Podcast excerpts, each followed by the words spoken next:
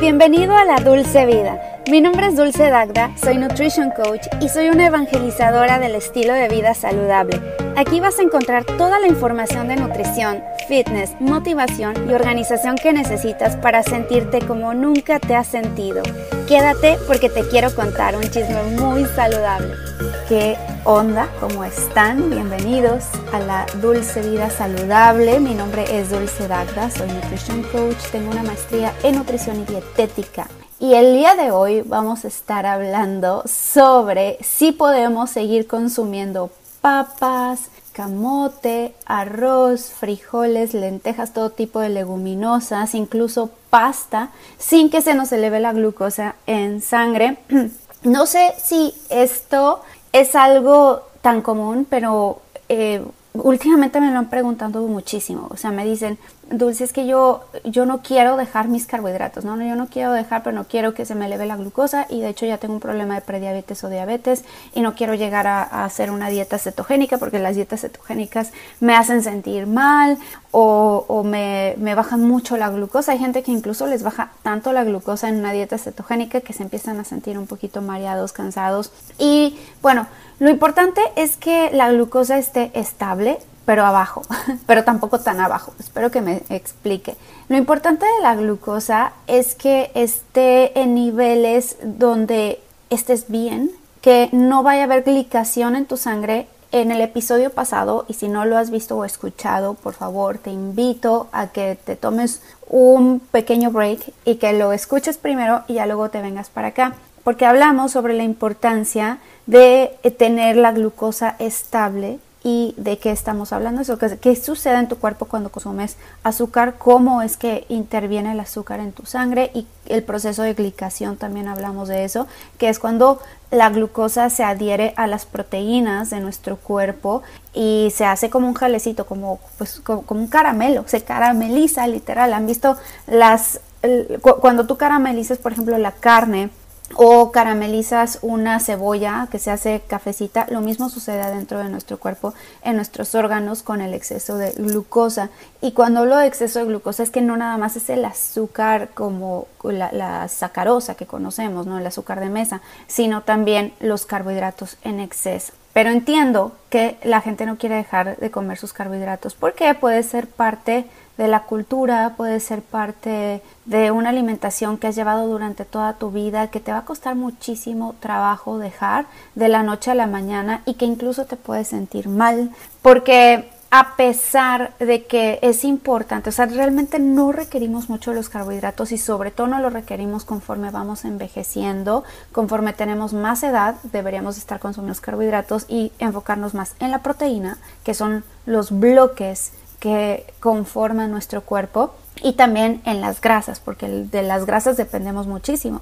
Depende el, del colesterol, depende de nuestras hormonas sexuales, nuestras membranas celulares están hechas de colesterol, nuestro cerebro depende también tanto del colesterol como tipo de grasas, los omegas, pero no existen los carbohidratos esenciales, no existen. Existen los aminoácidos esenciales, que son los que el cuerpo no produce, que los requiere de la dieta, y necesitamos de los ácidos grasos esenciales, que tampoco los produce el cuerpo y los requiere de la alimentación, pero no existen los carbohidratos esenciales. Con esto no les estoy diciendo todos deberíamos de hacer dieta cetogénica, todos deberíamos de hacer cero carb, no, porque también dentro de los carbohidratos existe la fibra y Obtenemos energía también de los carbohidratos, pero ¿qué carbohidratos y de qué forma consumirlos para no tener esas elevaciones de glucosa y poder tener una glucosa estable, balanceada y al mismo tiempo que esté abajo? Y abajo me refiero entre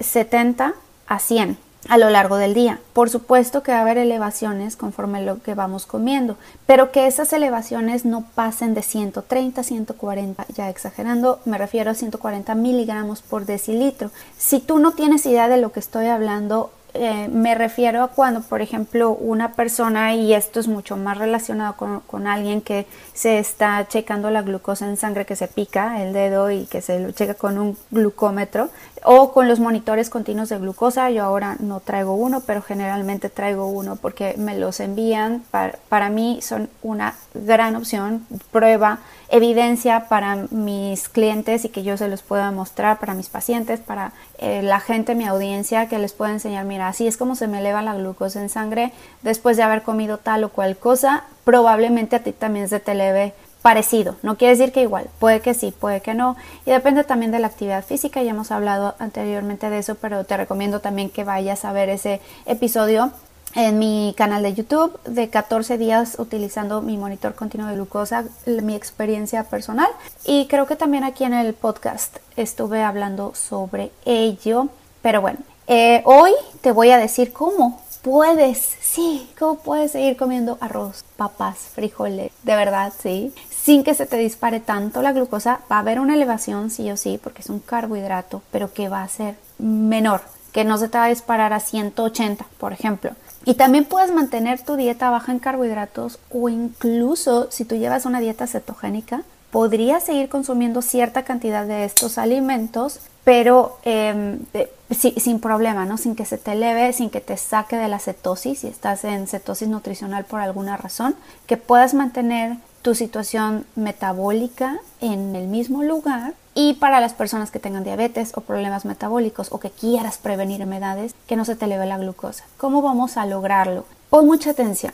Si tú estás cuidando tu glucosa, lo más probable es que ya te hayan retirado el doctor, si ya tienes diabetes tipo 2, por ejemplo, que ya te haya retirado las papas, el arroz, las leguminosas y el motivo pues es su contenido en hidratos de carbono de rápida absorción, es decir, con un índice glicémico alto, porque aunque digan que y también en este en este caso entra la avena, no es casi cualquier eh, cualquier carbohidrato, cualquier almidón, estamos hablando de almidones, entran aquí y la avena, ya hablé la avena y eh, hubo mucha controversia y polémica con un video que hice sobre la avena que les dije que era uno de los peores desayunos para consumir todos los días porque te va a dar un pico, una elevación muy alta de glucosa. Entonces, pues si tú te estás cuidando, lo más seguro es que ya la hayas eliminado, pero te gusta y quieres seguirla comiendo. Vamos a ver cómo la podemos. Todos estos son altos en almidones. ¿Y qué es un almidón para empezar? Porque no queda muy claro para mucha gente qué es un almidón, de qué se trata. Almidones. El almidón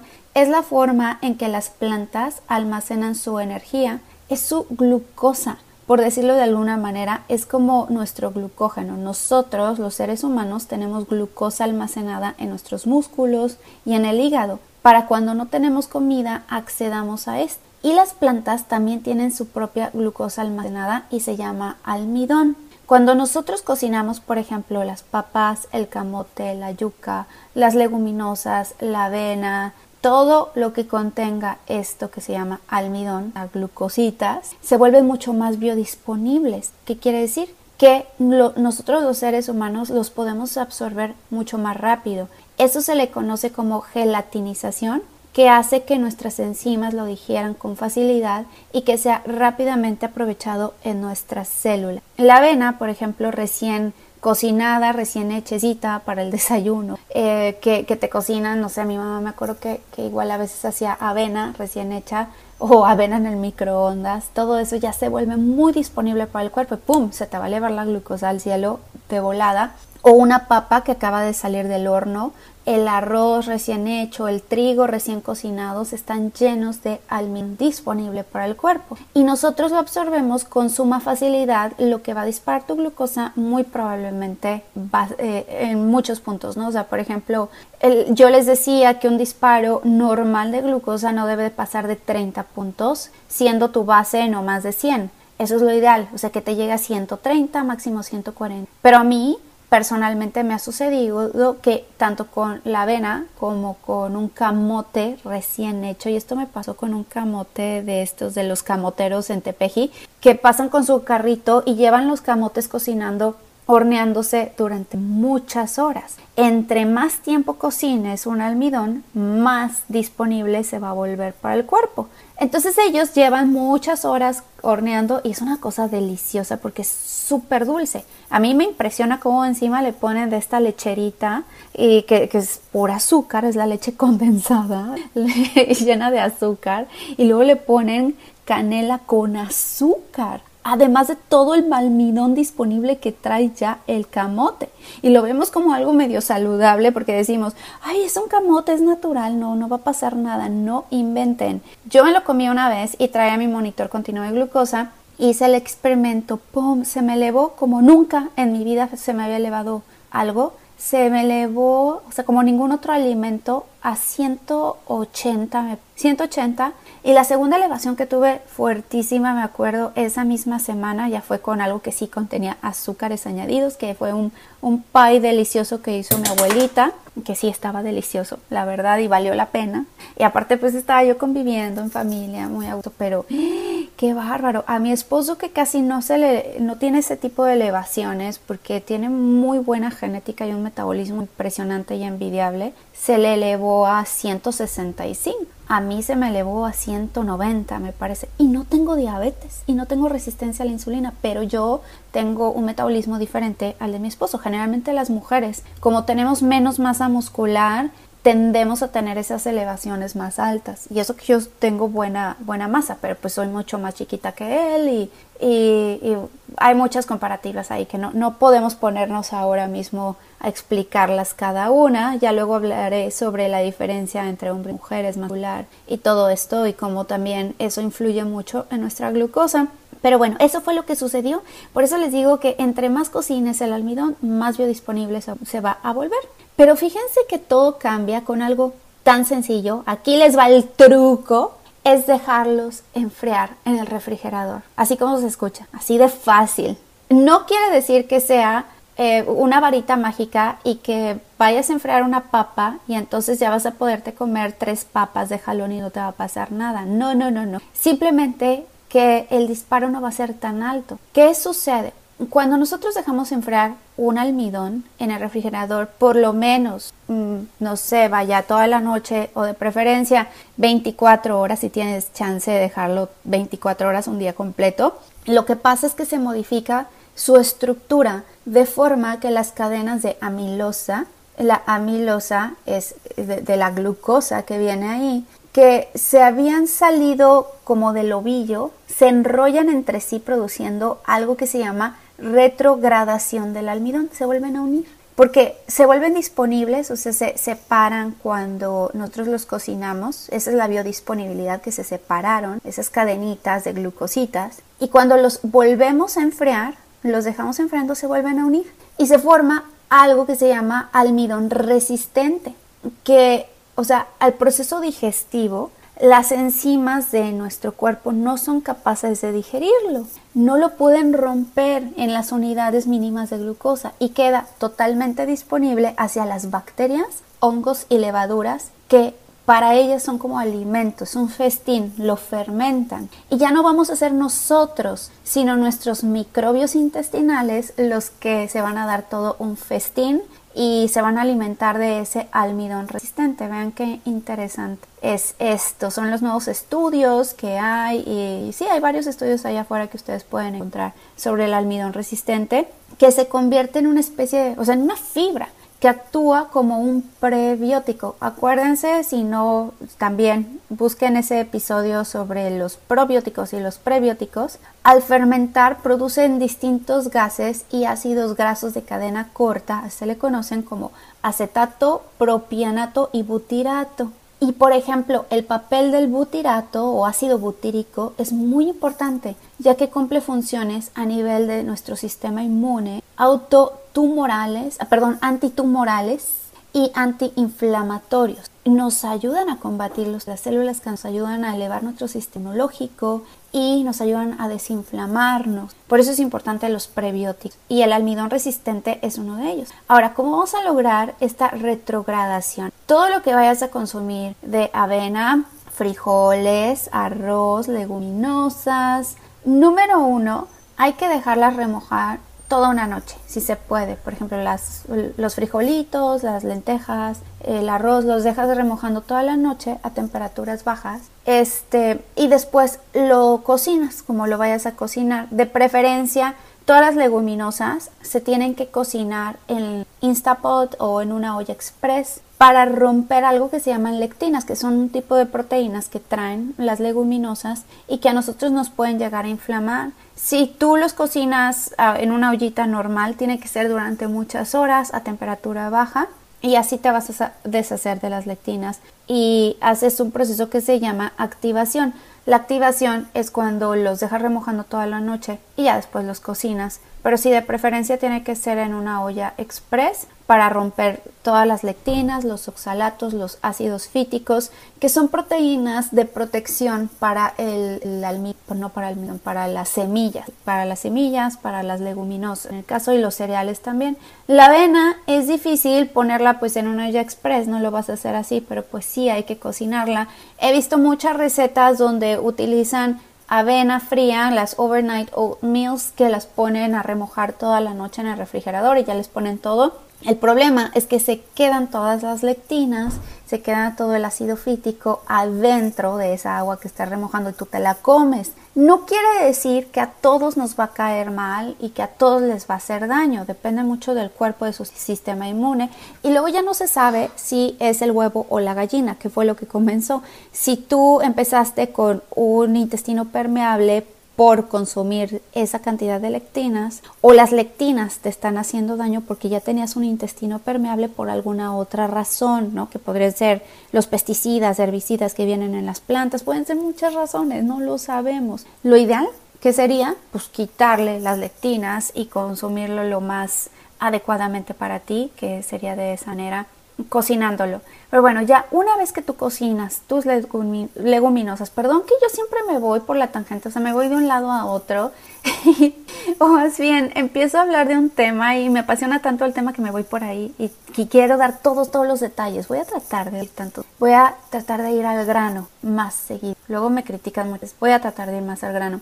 El punto es, cocinas tus papas, tu camote, eh, tu avena, tus leguminosas de esta manera. Ya, son hervidos. Y lo dejas enfriar. No lo metes al refrigerador luego, luego lo dejas enfriar solito. Y después ya lo vas a meter al refrigerador durante un día completo. Sí, de preferencia que sean 24 horas. Entonces, si tú quieres comer papas o un camote o tu avena el martes porque vas a hacer ejercicio, porque vas a hacer pierna, quieres utilizar esos carbohidratos para construir masa muscular, entonces cocínalo de preferencia el domingo, haz meal prep el domingo y, déjalo enfriar todo el lunes para que el martes ya esté fríos y tengas ese, eh, ese efecto o proceso de retrogradación del almidón. Y Ahora la pregunta, ¿tenemos que consumirlo frío? De preferencia sí. Yo he visto diferentes em, spikes, diferentes reacciones en mi cuerpo dependiendo cómo lo consuma. Si yo lo consumo frío, así casi casi del refrigerador, a mí no me molesta. O sea, por ejemplo, me encanta de hecho el camote frío con canela, así me gusta, no tengo ningún problema, o las papas frías no, no me causan mayor, o, el arroz, ¿no? El arroz del sushi, cuando tú vas a un sushi, es el arroz o un poki, como es el arroz, es frío, está excelente y no te estás quejando, ay, es que está frío. Ahora, los frijoles, las lentejas, hay quienes consumen las lentejas frías y no saben mal, saben ricas o igual los garbanzos, tú vas a una barra de ensaladas, están los frijoles, las lentejas y los garbanzos fríos y los chícharos también fríos, que son leguminosas. Eso es lo ideal, comértelos así de modo que no se te va a disparar tanto la glucosa. Pero si tú eres de esas personas que tienen ideas de, no, yo los frijoles tienen que ser calientes o las papas, toda mi comida tiene que estar calentada porque así me gusta, perfecto. No lo tienes que consumir frío. Ahora, se van a, volver un poquito de biodisponibles más en los almidones, otra vez porque los vas a volver a calentar, pero la idea es que no los super calientes, no los vuelvas a servir, vaya, o que no los metas al, al horno, sino que nada más le des una calentadita por encima en un sartén y no se te va a elevar tanto la glucosa, no te va a dar un disparo tan alto comparado con que si te lo acabas de consumir recién horneado.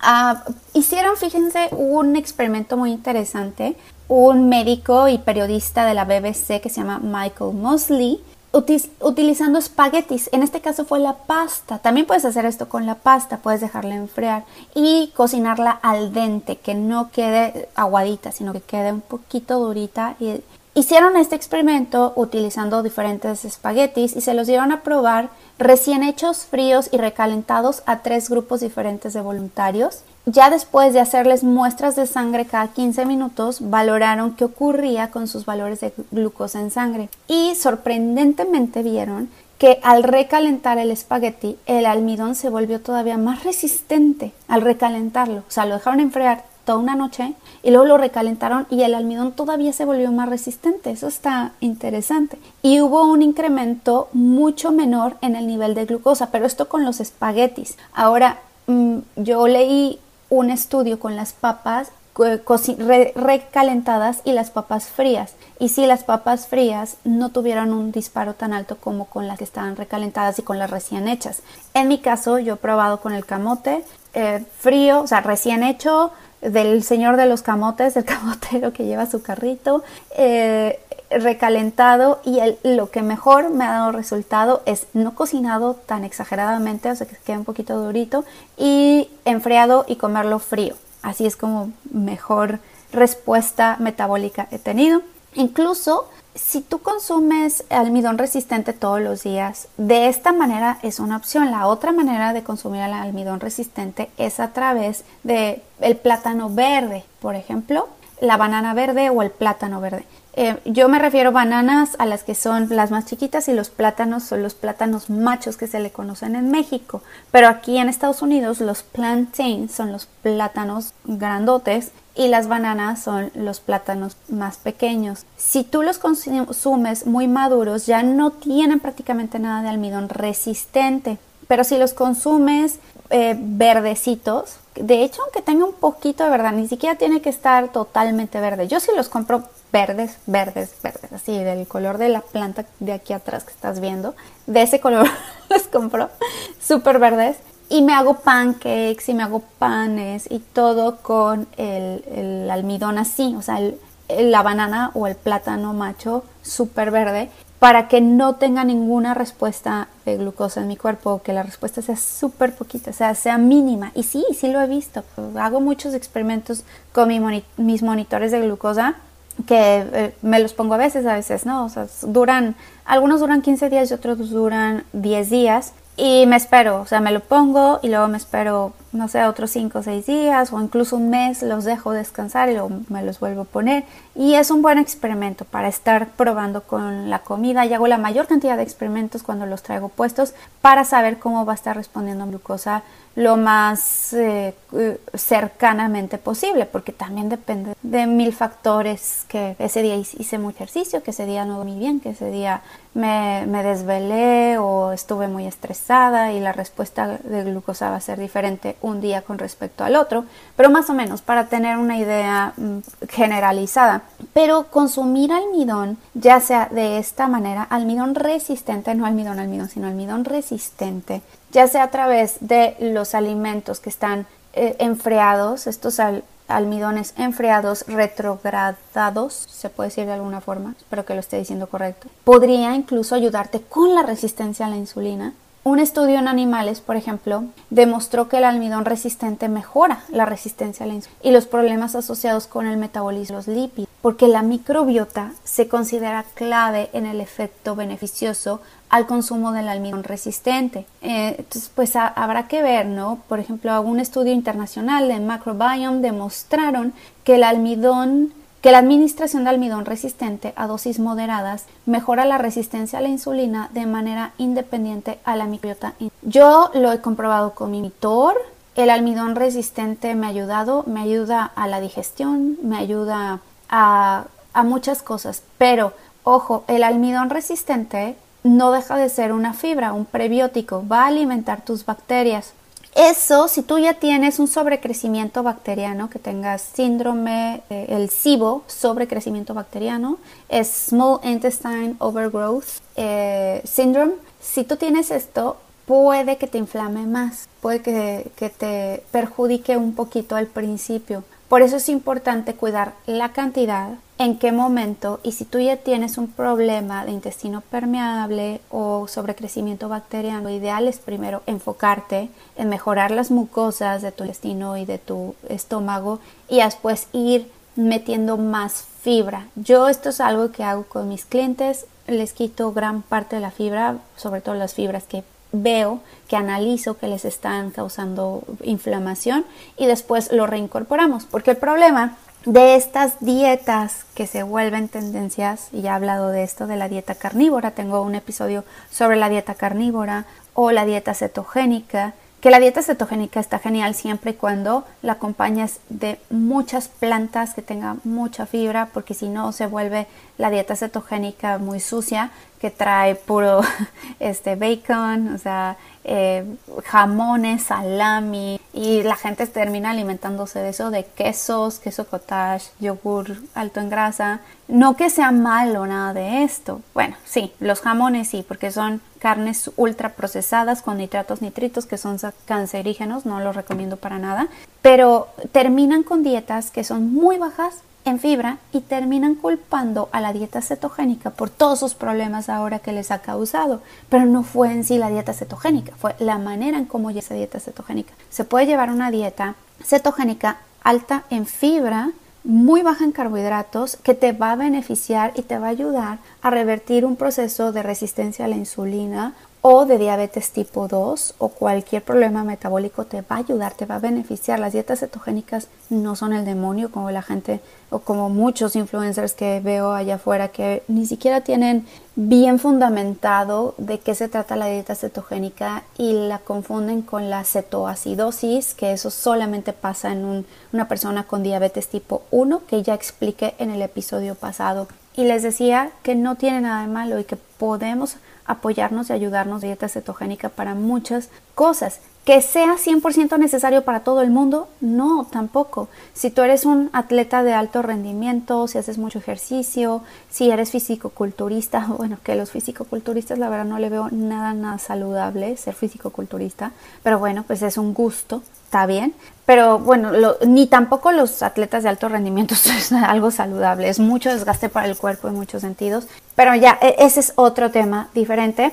A lo que voy es que si a ti te gusta hacer mucho ejercicio, te gusta andar en la bicicleta, haces mucho ejercicio tanto uh, ya sea cardiovascular o ejercicio anaeróbico, te gusta levantar pesas, podrías beneficiarte muchísimo de los carbohidratos, claro que sí, incluso carbohidratos de índice glicémico alto como la avena recién hecha, como la papa recién hecha, como el camote. Pero si estás cuidando tu glucosa en sangre y ves que con todo y el ejercicio que haces se te está disparando porque ya la estás midiendo, pues entonces utiliza estas herramientas del almidón resistente que te pueden apoyar muchísimo. Y incluso si tú ya llevas una dieta muy baja en carbohidratos, una dieta cetogénica, podrías beneficiarte de comer, consumir un poquito de arroz, un poquito de papa, un poquito de camote, dejados enfriar 24 horas y ver cómo te responde tu glucosa. Lo más seguro es que sí te va a ayudar. O un poquito de de banana o plátano verde, poquito, por supuesto, porque de otra forma pues te va a sacar de cetosis porque se te va a elevar